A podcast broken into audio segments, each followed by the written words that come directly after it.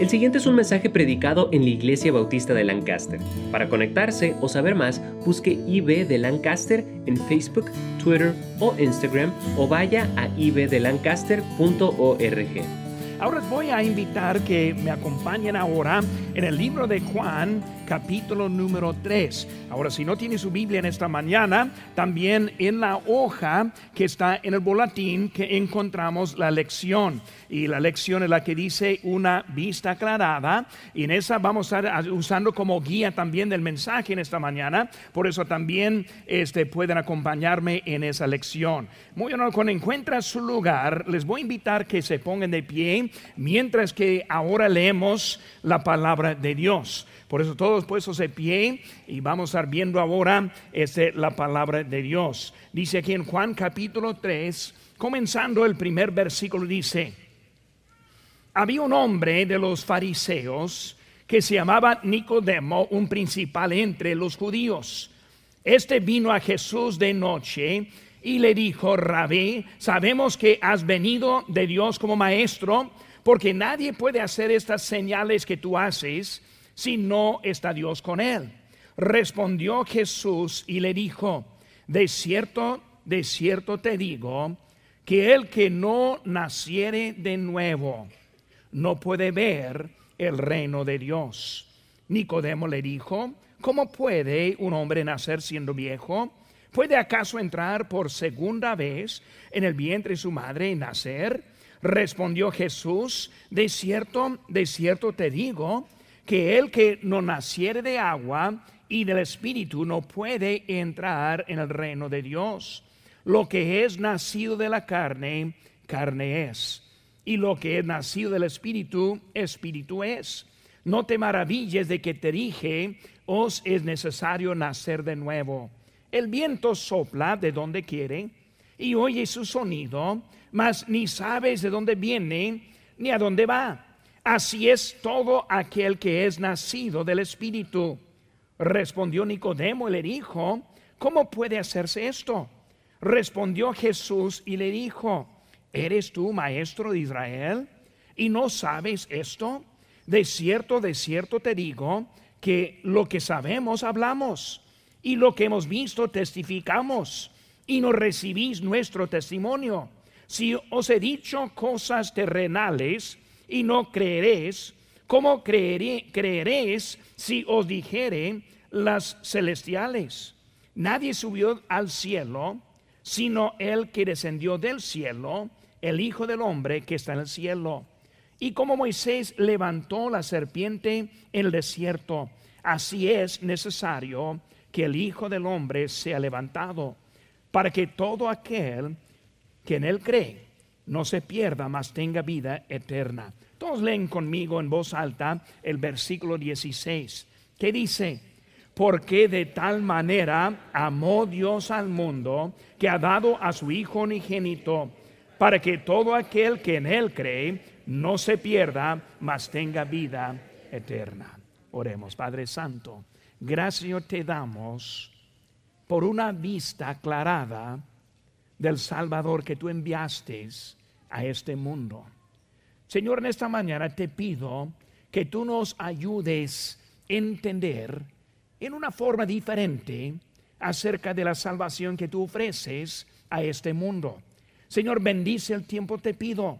Señor, en este momento te pido que tú calmes a nuestros corazones Señor, que tú nos ayudes a enfocar en la palabra tuya en este mismo momento.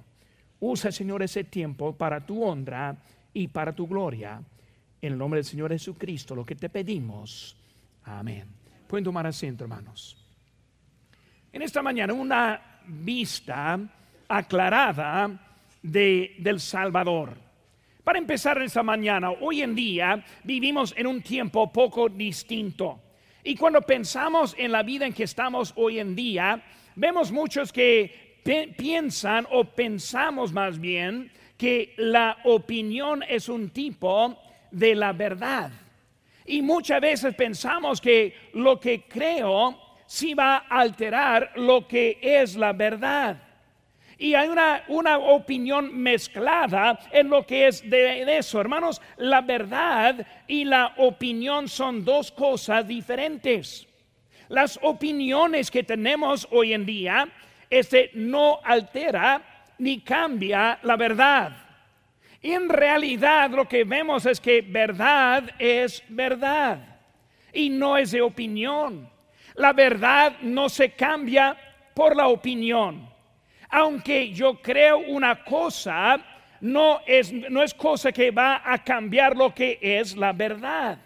Y cuando pensamos en eso esta mañana, quiero que nosotros entendamos que hay unas cosas que es de, de, la verdad. Hermanos, el pecado hoy en día está formado por las opiniones. Lo que a mí me parece mal, muchas veces pienso que está mal. O lo que a usted le parece mal, está mal. Pero lo que le parece bien o a mí me parece bien, eh, las opiniones cambian. No estamos de la misma opinión. Por eso mi pregunta es, ¿qué está mal? ¿O qué está bien? ¿Qué es aceptado por Dios y qué no es aceptado por Dios? Lo que quiero sugerir en esta mañana es que la opinión no cambia lo que es la verdad. La verdad es algo en eso. Hoy en día la sociedad rechaza la idea de que no puede formar sus propias, sus propias ideas. La sociedad hoy en día quiere decidir lo que está bien y lo que está mal. Pero el problema con eso es que en un tiempo lo que está mal en otro tiempo ahora está bien. Y cuando vemos esas variedades dentro de la verdad, llegamos de ni entender lo que está bien o lo que está mal. En esta mañana quiero hablar un poco en eso. Dios es un Dios de absolutos. Dios es un Dios de absolutos. Hermanos, cuando vemos la creación, Dios creó todo y una forma permanente en su forma. El primer lugar que nosotros vivíamos en México fue el lugar de Guerrero, Chihuahua, en donde iniciamos la primera iglesia en esa región. Y fue un joven que nosotros conocimos allí, y ese joven dijo, yo vi en la sierra una vez, y él dijo, un animal que era perro gato. Y ese joven convencido que él vio una mezclada entre perro y gato. Hermanos, en realidad nosotros entendemos diferente, entendemos que no se puede. Dios es un Dios de absolutos. Lo que Él creó y las especies que hay no se puede alterar. No hay manera para cruzar. Lo que Dios puso en su forma está en su forma. Lo que, lo que Dios dice en su palabra, hermanos, sí sucederá. Hermanos, hay cientos, hay cientos de profecías acerca del nacimiento de Jesucristo. Ya estoy preparándome un poquito para el tiempo de la Navidad. Me encanta ese tiempo y vamos a teniendo buenos cultos aquí. Les invito. Pero mientras que estoy viendo, hay cientos de profecías, años y miles de años antes del nacimiento de Cristo en la Biblia. Y cada uno fue cumplido en Cristo Jesús vemos que Dios mostró la verdad, mostró que Él está en control de lo que hay. Hermanos, este hay cientos de profecías acerca de su venida por la segunda vez.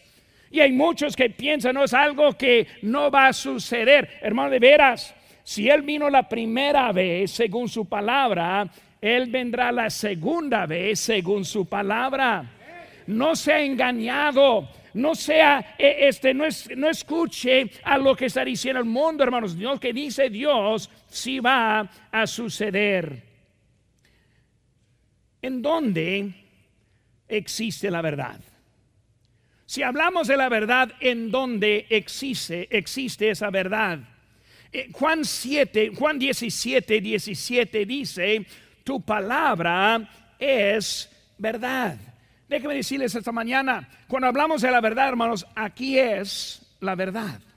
Aquí, la encontramos. Es la, es la palabra de Él. En Génesis 3.1 dice, dice que Satanás dijo, ¿con qué Dios os ha hablado?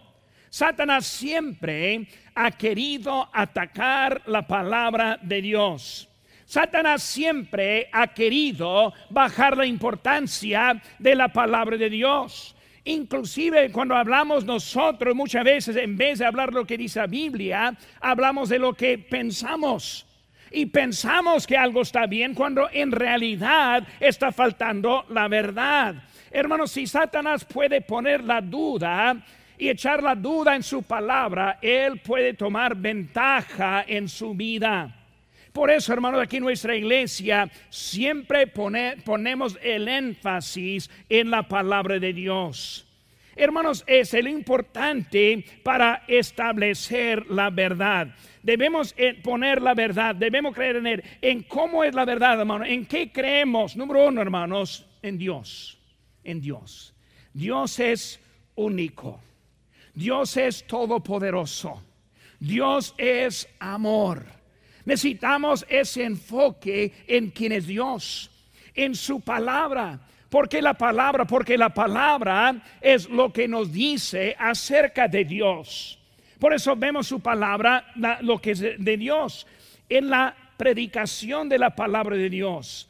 La Biblia habla de la locura de la predicación, es la forma que Él nos quiere salvar. Ahora, en esta mañana, la predicación está dirigida para cambiar las vidas. No solo para estar aquí escuchando y estar gozoso, sino a llegarnos a tomar una decisión para Cristo, la predicación, y luego en su corazón.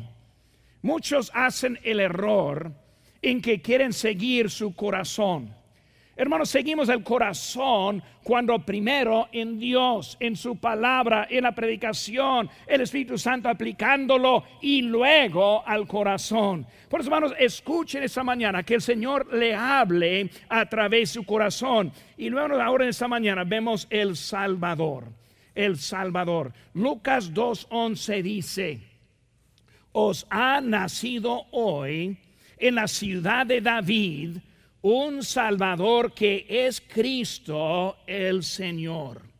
Cuando hablamos del Salvador, ¿qué es lo que necesitamos esta mañana? Un Salvador para salvarnos del infierno y salvarnos al cielo. Un Salvador, como vimos en el testimonio del hermano Álvarez, un Salvador que nos salva de una familia rota, un matrimonio roto, una vida rota para tener una vida victoriosa. Necesitamos un Salvador. Hermano, la Biblia habla de un solo Salvador. No habla de varios. No es de la opinión. Su opinión o la mía no tiene nada de valor cuando vemos lo que es la verdad del Salvador. ¿Quién es? Cristo Jesús. Lo que necesitamos en esta mañana es una vista aclarada acerca del Salvador. Ahora, en esta mañana, nuestras hojas vamos a ir siguiendo y vamos a ver algunas cositas. Número uno, hermanos, vemos el amor del Salvador. El amor del Salvador. Cuando hablamos de, del Señor Jesucristo, Él vino a este mundo con un propósito.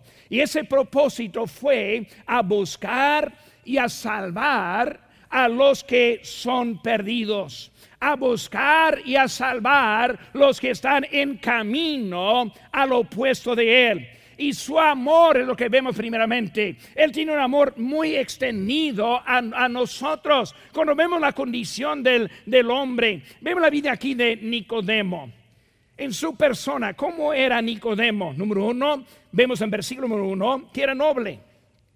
En versículo dos vemos que era cuidadoso. Ese hombre Nicodemo era un hombre noble en el sentido que quiso hacer lo correcto. Él no fue como uno de los malhechores al lado de Cristo en la cruz del Calvario, sino este hombre vino a Cristo noble. Él vino preguntando, Señor, sabemos, sabemos que tú no eres como los demás hombres por eso vemos que él estuvo cuidando, cuidadoso en su vida. Era curioso. Curioso, ¿de dónde vienes? ¿Qué está haciendo en esta vida? Por lo su persona fue un hombre este noble. Segundo, vemos sus preguntas. Sus preguntas. ¿Quién eres? ¿Quién eres? Una buena pregunta. En esta mañana, si está aquí de visita o si está aquí de muchos años, la pregunta es, ¿quién es Jesucristo? Ahora, Él es el Salvador. Aquí mi pregunta ahora. ¿Es su Salvador? Él es el Salvador, pero mi pregunta es, ¿es su Salvador? Como digo, hermanos, la verdad no se altera. No se altera. Desde que yo pienso una cosa, no es necesariamente la verdad, pero vemos que Él es el Salvador. Él está preguntando, ¿quién eres? Este, vemos también en versículo 4, ¿cómo puede ser nacido de nuevo? Ese hombre, buena pregunta. Eh, señor, no, lo entiendo. ¿Cómo es que puedo ser nacido de nuevo? Yo soy un hombre ya grande, que es necesario volverme como chiquitito otra vez, empezar de nuevo. Eso ha sido una pregunta que para nosotros poco, poco necia, ¿verdad? Poco ridícula en su forma. Pero él está hablando, preguntando, ¿cómo? No lo entiendo. Hermanos, en el mundo hay muchos que no entienden lo que es el nacimiento de nuevo. Y están buscando los lados, pensando que están bien, pero él también estuvo preguntando de esa cosa, de ese nacimiento de nuevo. También, hermanos, vemos que él hizo la pregunta, ¿cómo puede hacerse esto? ¿Cómo puede hacerse esto? O sea, yo entiendo que es algo importante, pero ¿cómo lo hago? Esta mañana necesitamos saber cómo hacerlo. ¿Por qué necesitamos saberlo? Porque todos estamos en el mismo camino. Ese camino en que estamos nosotros es el camino de la vida. Y el camino de la vida, todos llegamos al mismo destino y ninguno queremos pensar de ese destino. El destino de la vida, de la vida, el camino a la vida es la muerte. No lo queremos. No pensamos en eso. No paso, yo, en mi vida yo no paso los días pensando, ¿qué voy a hacer en la muerte? No, no, no, no, no quiero pensar en eso. Pero es, es una realidad en la vida. Por eso cuando hablamos de eso, hermanos, hay algo importante en nuestra vida. Y él está preguntando cómo es eso. Pero vemos el número, tres aquí en nuestra hoja, su problema, su persona, sus preguntas y ahora su problema. Su, su problema fue, número uno, que le faltó el entendimiento. Me recuerda mucho del eunuco que encontró a ese, ese Felipe y él hizo una pregunta cuando se juntó con él. Y, Felipe le preguntó, ¿entiendes lo que lees? Y él dijo, ¿cómo puedo si nadie me enseñe? O sea, ¿cuántos hay que tenemos la Biblia? Y si creemos que es la verdad, y si confiamos en su palabra, y sobre todo confiamos en el Dios de su palabra, pero lo que nos falta es el entendimiento. ¿Cómo podemos entender si alguien no nos enseñe? Por eso esta mañana estoy dedicando el tiempo para enseñarnos un poco de este asunto tan importante. Igual como Nicodemo, él llegó con preguntas, él llegó buena persona, viendo como el mundo. Vemos también que él tuvo un problema, no entendió vemos que también le faltó algo. Le faltó la fe. Versículo 12.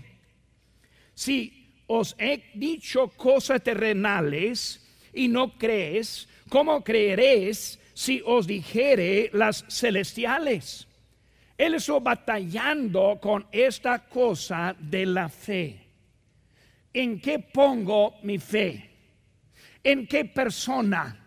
¿En cuál idea?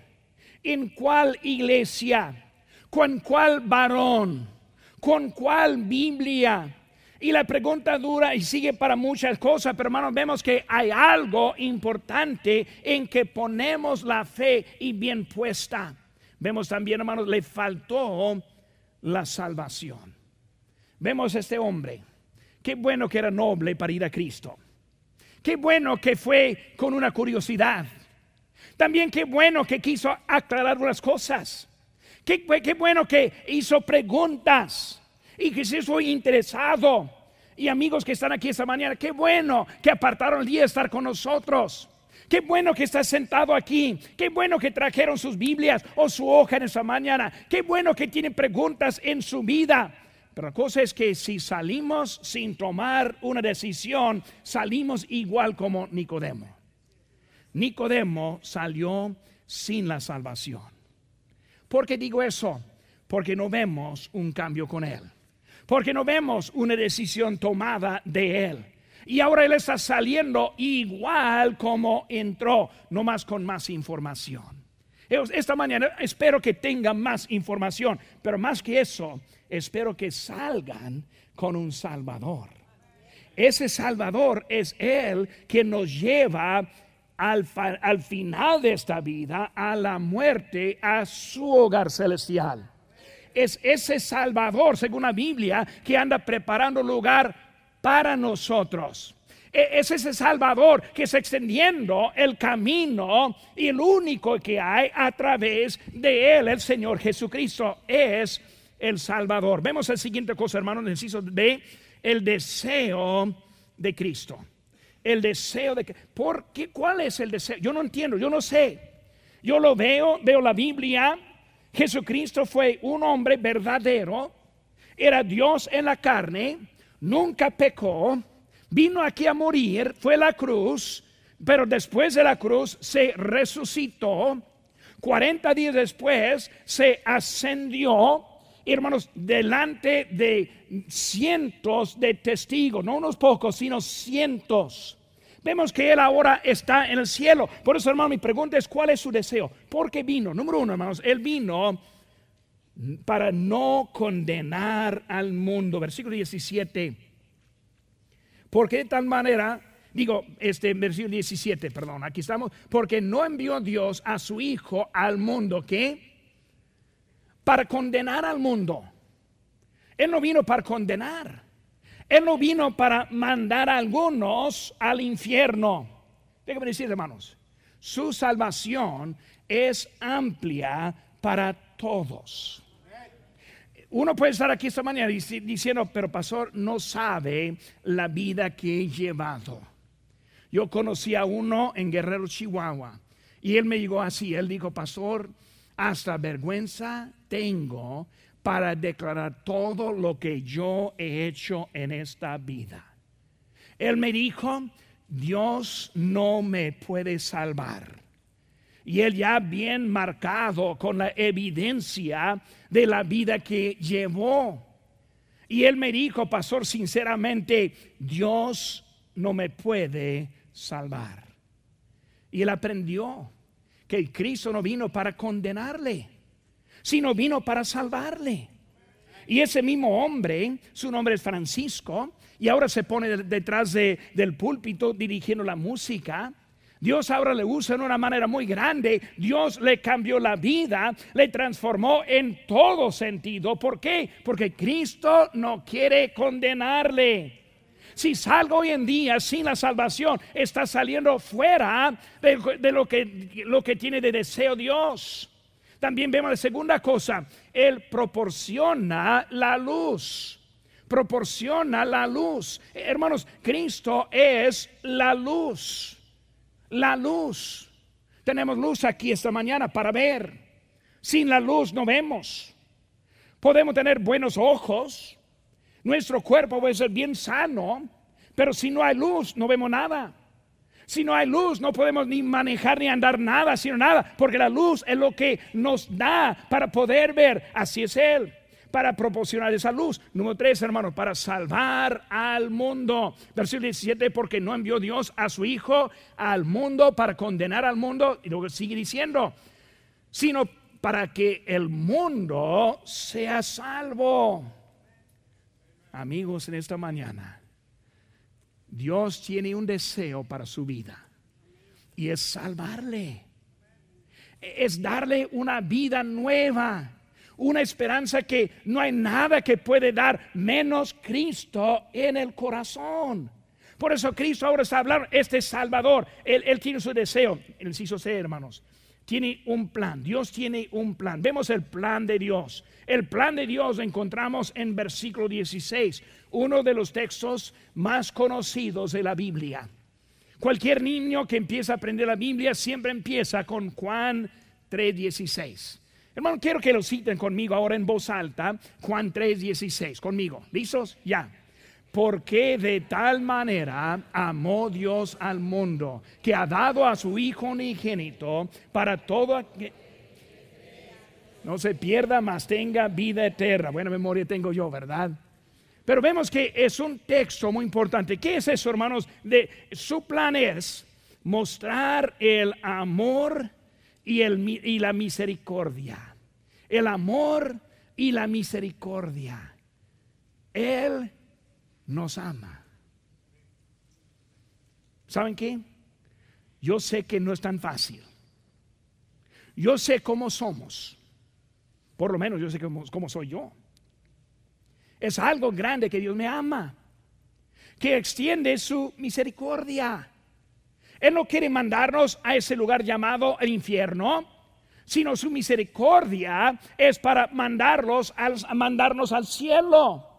Vemos, hermanos, que es un Dios de amor y misericordia. Vemos enseguida, hermanos, mostrar su corazón. Vemos aquí, hermanos, porque de tal manera, de tal manera, es algo importante, es algo con énfasis de tal manera y luego para proveer la salvación, para proveer la salvación. Por hermano Cristo, ahora Dios tiene su plan para nosotros. Ahora, escúchenme bien, hermanos.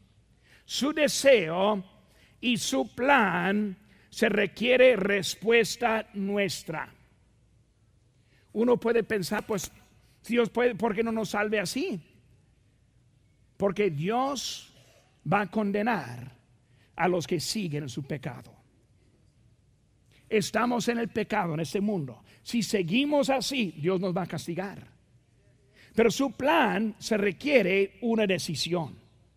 Cuando hablamos, hermanos, de eso, si no tomemos la decisión, no va a cambiar nuestra vida. Nicodemo, acercándose, no fue suficiente. Acercándose en esta mañana no es suficiente. Un deseo no es suficiente. Si, pastor, mi deseo es, bueno, qué bueno que tiene deseo, pero necesita más que un deseo. No es suficiente. Hay que responder a la invitación de Dios. Segunda cosa en esta mañana, el regalo del Salvador. El regalo del Salvador. Cuando hablamos de un regalo, número uno, un regalo sí cuesta. Sí cuesta. Este regalo sí costó. Sí costó. ¿Qué, qué costó? Que costó a Dios su Hijo. Costó a Cristo su vida. En, en Hebreos 9, 22 dice, y sin derramiento de sangre no se hace remisión. Se, se requiso ese pago. Dios va a pagar con la separación de su Hijo para que Él baje aquí al mundo Cristo te va a costar tu sangre preciosa. Hermanos, cuando vemos, llegamos a la Semana Santa y vemos las figuras de Cristo en la cruz, nunca son tan crueles como si fue en realidad. Y Cristo ahí dio su vida, le costó su vida este regalo que estamos hablando. Le cuesta al hombre sus esfuerzos sus esfuerzos. Hermano, debemos entender es de que nosotros somos salvos no por lo que hacemos. Dice la Biblia en Efesios 2, 8 y 9, porque por gracia sois salvo por medio de la fe, y esto no de vosotros, pues es don de Dios, no por obras, para que nadie se gloríe. Hermanos y amigos, si vamos a tener la salvación, solo viene cuando es de Cristo y solo por Él. En mi opinión, yo soy buena persona. Y hay algunos que piensan que soy buena persona. Alguien me dijo el otro día, no, pues hermano, usted es un buen, un buen pastor. Y yo dije, si quiere referencias que dicen al contrario, yo le puedo dar. Hay unos que no dicen lo mismo. Eh, hermano, la verdad es que nosotros somos tan buenos que, como pensamos. Y cuando vemos la vida, nos falta. Por eso vemos que cuesta. Ahora, lo bueno que yo puedo hacer no me llega cerca de la salvación. El mejor esfuerzo que tengo va a llegar corto. Por eso me cuesta, tengo que dejar al lado todo lo que hago, no me sirve para nada. Cuesta. Costo a Dios, costo a Jesucristo, cuesta a mí, tengo que poner al lado mis pensamientos. Hermanos, cuesta para hacerlo. Es un regalo amplio, versículo 16, al mundo. Los que vivimos al mundo se aplica. ¿Alguien aquí que no es del mundo? La esposa no dice algo de su esposo, ni él tampoco a usted. Pensaba a veces de ahí es de otro mundo. No, no, es del mundo también. Es al mundo, bien amplio, bien para todos. Y luego dice, todo aquel. Ahora, el mundo no es suficiente. Si estamos en el mundo, pero dice ahora, todo aquel. Por eso, dentro del mundo es todo aquel escoge, elige, decide, voy o no voy, obedezco o no obedezco, sigo o no sigo, creo o no creo, todo aquel. Bueno, Álvarez que estuvo aquí en, el video tomó la decisión, voy a aceptar a Cristo. Y él dijo que le cambió, yo le conozco, no le conocí de antes, le conozco después. Yo a lo mejor no iba a querer conocerle de antes. Pero después es algo diferente. Todo aquel, por eso hermanos, es suficiente. Digo que tenga vida eterna. Para siempre. Llegando a la muerte dice vida eterna. La muerte simplemente nos pasa de esta vida a la vida siguiente. Es otra vida. Una vida en el cielo o una vida en el infierno. Muchos creen muchas cosas muy diferentes, pero vemos que está hablando de otra vida, la vida eterna. Hermanos, yo prefiero la vida eterna que la reencarnación. Yo no quiero volverme como una cucaracha. No tengo ganas de eso. Ya no quiero volver a vivir esa vida. No, llegando al final, la vida eterna lugar escogido por Dios. Es un regalo que aunque sí cuesta, no le cuesta. No le cuesta. Si en esta mañana yo dijera, si me dieran, si me diera 10 mil dólares, yo le doy la vida, no le podría vender. Porque no le cuesta. Es un regalo. Sus obras no ayudan. Su pensamiento no ayuda. Su deseo no ayuda. Es algo simplemente regalado por Dios. E, e, es uno que, aunque costó, e, es, algo que el Señor puso. Ese regalo, hermanos, es un regalo sin límites. Cuando nosotros hablamos de regalos, siempre tiene sus límites. Con Dios no hay. Mi amigo Francisco, te digo, pastor, si me conociera, ni estaría hablando conmigo. Si usted supiera lo que yo he hecho, me llevaría a la policía ahora. Y él con toda la maldad que tuvo, tuvo que entender, era suficiente lo que pagó Cristo. Lo que él pagó es suficiente. Es un regalo sin límites, es gratis. Es gratis. ¿Qué significa gratis? No cuesta nada ahorita tenemos una comida gratis. ¿Están de acuerdo? ¿Están contentos? Yo estoy contento. ¿Van a ir a comer? Claro que sí, vamos a ir a comer. Es gratis, no cuesta nada, vamos. ¿Cómo no? Pero cuando llegamos a la salvación, ¿cuántos hay que dicen? Pues a ver, déjame pensar. Ahora, al final del culto, si está así, si dice, pues Déjame pensar si voy a ir a comer o no. Va a llegar tarde y no ver nada. Si me, si me dice, pastor, ahorita voy, a pensar un rato y luego voy para acompañarle. Pueden ir a acompañarnos, pero no va a haber nada de comida. Salvación es igual. Hay los que están diciendo, pastor, déjenme, déjenme pensarlo. Y luego nunca aceptan a Cristo. Nunca llegan a la salvación. Hermano, es para ahora. Número tres, hermanos. Vemos la gracia del Salvador. La gracia del Salvador. ¿Qué significa gracia? Gracia significa el favor no merecido. O sea, Dios nos extiende a nosotros que no merecemos nada de Dios, que merecemos el castigo de Dios, que merecemos toda la maldad que hay en este mundo, pero Dios en su gracia quiere extendernos algo que no merecemos, algo que no es que no debemos tener, pero Dios en su gracia está dándonos y mostrándolos. Esa palabra gratis, mucho mejor que la comida que vamos a comer, que va a satisfacer, que va a durar por un rato, me imagino todos vamos a cenar también, él está ofreciendo algo sin fin. Es la gracia de Dios extendida a nosotros. Dios nos da la habilidad de estar bien con Él.